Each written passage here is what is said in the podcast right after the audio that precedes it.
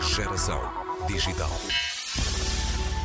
Em março de 2020, a geração digital tinha uma conversa agendada com Bo Eric, cofundadora da startup Seabookings, uma plataforma digital para encontrar e comprar experiências relacionadas com o mar. Com data e hora marcada para a gravação em estúdio, surge a Covid-19, os receios, os lockdowns. E o tempo foi passando, a pandemia graçou, as economias definharam, setores como o do turismo quase colapsaram. Por isso, quando um ano e um mês depois se retomam os planos para esta conversa, agora à distância por plataforma digital, no momento em que se ligam os microfones, a pergunta inicial já não poderá ser o que é isto da Seabookings, mas sim como é que vocês conseguiram sobreviver? É uma boa pergunta, de facto. Nós não estávamos numa fase muito inicial, felizmente. A Seabookings começou, os primeiros registros da, da Seabookings já datam de 2014, portanto já de há muito tempo. Quando a minha irmã estava a finalizar a faculdade é que surgiu a ideia na, no âmbito da aula de empreendedorismo. E então, desde então, a empresa tem vindo a crescer e felizmente temos uma equipa muito sólida e motivada no que toca ao núcleo da, da empresa. Estou a referir-me hum, ao Fábio, que é o nosso CTO, que é, portanto, quem trata da parte toda tecnológica e informática. Refiro-me ainda à minha irmã, que teve esta brilhante ideia, uh, que, é, que assume o papel de CEO e eu, que também me juntei a tempo inteiro a Seabookings em 2016, e portanto os três temos estado sempre super eh, empenhados e com vontade de fazer este projeto crescer. Mas o negócio caiu Entre... necessariamente. Uh, o negócio caiu. Com sim. a, com a Covid-19. Além de nós os três, além de nós os três, uh, já tínhamos mais pessoas na nossa equipa tínhamos o Francisco, que é o responsável pelo design e imagem da empresa, tínhamos o Vini, que era responsável pelo desenvolvimento tecnológico, e tínhamos duas miúdas, a Natalie e a Liane, que nos ajudavam no, no apoio ao cliente e na criação de novos conteúdos. Portanto, já tínhamos uma equipa maiorzinha e a primeira coisa que fizemos assim que o Covid começou em março do ano passado foi falar com a equipa e, e ver uh, o que é que poderíamos fazer para cortar custos ao máximo.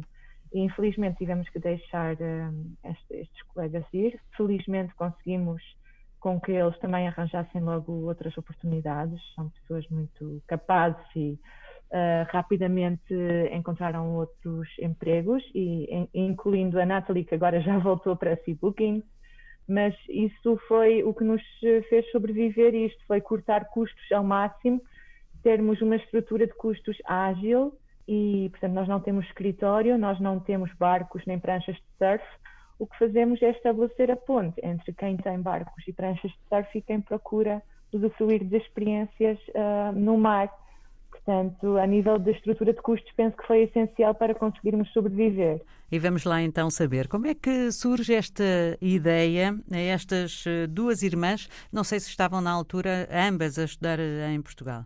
Uh, sim, na, eu estudei também. Uh, eu tenho, sou dois anos mais velha que a minha irmã. Portanto, quando ela estava a concluir o curso, eu já estava noutra fase que era o mestrado. Uh, por acaso estava a tirar na Holanda. nós somos holandesas. E a minha irmã teve esta ideia no último ano da licenciatura porque nós passamos muitos verões a trabalhar nesta indústria. O que é que fazíamos? Nós éramos vendedoras de rua de bilhetes para observação de, um, de estácios, portanto, passeios de barco para observar os golfinhos em lagos.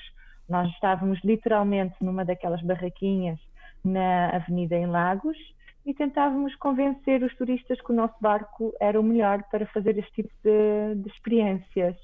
E foi aí que vimos que, de facto, primeiro reparamos que o turismo náutico tem um potencial enorme a nível de, de, faturação e também reparamos que, a nível de eficiência e de, experiência, tanto por parte do turista como por parte da marítima turística, reparamos que podia ser melhorado e digitalizado. E foi por isso que decidimos passar da rua para a internet e assim lançamos a, a nossa plataforma. E decidiram passar de Portugal para o mundo também. Tá, exatamente, sim. É uma grande vantagem de ter um negócio digital é que conseguimos facilmente internacionalizar. Vocês foram apanhadas então pela Covid-19 com uma base de clientes já razoável. Eu estou a olhar para as notas que tinha tomado previamente à nossa conversa que não aconteceu no ano passado. Sim. E vocês ofereciam mais de 600 experiências em seis países, tinham 230 parceiros, 11 mil clientes. O vosso negócio caiu quase completamente, ou apesar de tudo, de todos os confinamentos que foi havendo pelo mundo inteiro e que ainda há, sempre se manteve um bocadinho à tona. Sim, sempre conseguimos manter um bocadinho no que toca à procura.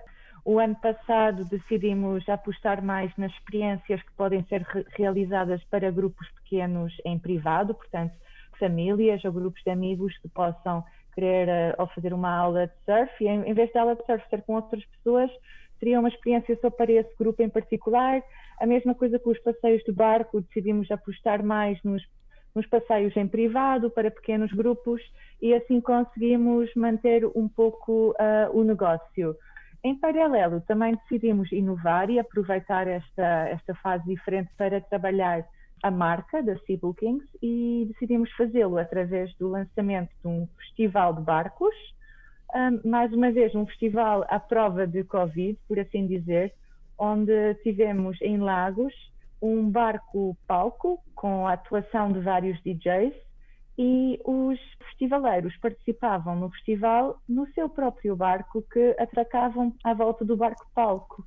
Desta forma não há interação entre grupos, interação física, e cada grupo tem a sua pista de dança privada, por assim dizer, e foi um sucesso muito grande e estamos neste momento a preparar eh, os festivais deste ano.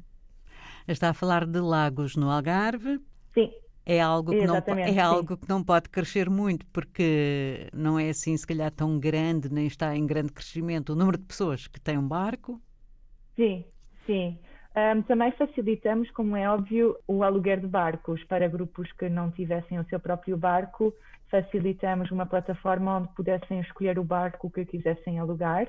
E este ano como as pessoas já têm mais uh, experiência ou mais já estão mais habituadas a lidar com o vírus, também estamos a pensar abrir o festival a uh, caiaques e pranchas de stand-up paddle para conseguir termos mais pessoas e também a nível de preços ser um, um festival mais acessível. E, e, também estamos a pensar uh, fazer o festival noutras, noutras cidades, para já em Portugal, porque ainda envolve alguma logística física e como ainda só organizamos um, queremos ter experiência em mais alguns eventos. Mas, portanto, a segunda edição está garantida? Sim, a segunda edição está garantida. Quando é que acontece?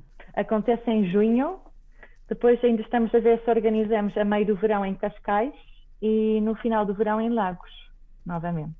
Neste momento, em termos de parceiros, de experiências que estão a oferecer, qual é o ponto de situação? Eu reparei cá em Portugal, Espanha, vi em Cabo Verde, mas com certeza é. uh, há muito mais que eu não vi no site. Sim, sim, uh, estamos a trabalhar também um, Itália, Grécia e Croácia e aproveitamos esta, esta paragem no turismo náutico à escala mundial também para começar a explorar contactos no Brasil e África do Sul.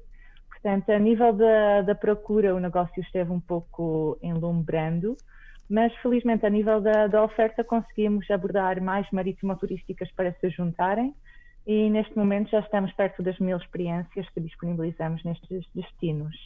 Portanto, uma pessoa vai de férias ou vai passar um, uns dias ou uma temporada uh, a um local, o que é que faz? Vai à vossa plataforma, vê o que é que, dependendo ali da disponibilidade da pessoa, o que é que poderia aproveitar, escolhe e depois uhum. paga e fica logo com o bilhete na mão, não Exatamente. digo, neste caso no telemóvel, não é? Exatamente, sim, é uma experiência também um, di, 100% é digital, onde podem evitar as filas nas bilheteiras, uhum. onde não precisam de imprimir o bilhete, portanto é uma experiência também mais, mais fácil nesse sentido.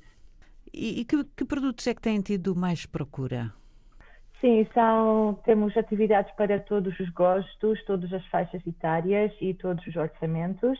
Para uh, o, a faixa etária mais jovem, os passeios de caiaque são um grande sucesso porque não exigem experiência prévia, são uma forma divertida, desportista e amiga do ambiente de, de explorar a costa. Um, e depois, para quem tem mais orçamento, uh, principalmente agora com o Covid, uh, temos tido um aumento na procura de aluguer de barcos com skipper. Portanto, temos veleiros, temos barcos a motor, iates de luxo, uh, que podem ser alugados ou por algumas horas ou o dia inteiro. E para terem uma experiência muito boa, podem optar por uh, contratar ainda o serviço de catering a bordo. Cada um pode criar o seu pacote e ter um dia inesquecível no mar. Portanto, a Sea Bookings está viva, live and kicking, veio para ficar. O vosso sonho, a vossa ambição, qual é? A nossa ambição é tornarmos-nos líder de mercado neste nicho de turismo náutico e estarmos presentes em em todos os destinos que sejam interessantes para quem queira desfrutar do mar. Em seabookings.com está a plataforma criada por duas irmãs, duas holandesas a viver em Portugal, Bo e Femke Erik, para tornar mais fácil e prático o gesto de comprar uma experiência náutica. A equipa da Seabookings está de novo em crescimento, bem como o leque de produtos e o número de países que a plataforma abrange. As experiências náuticas, claro, tiveram de se adaptar às regras de distanciamento, como tudo o resto e como todos nós.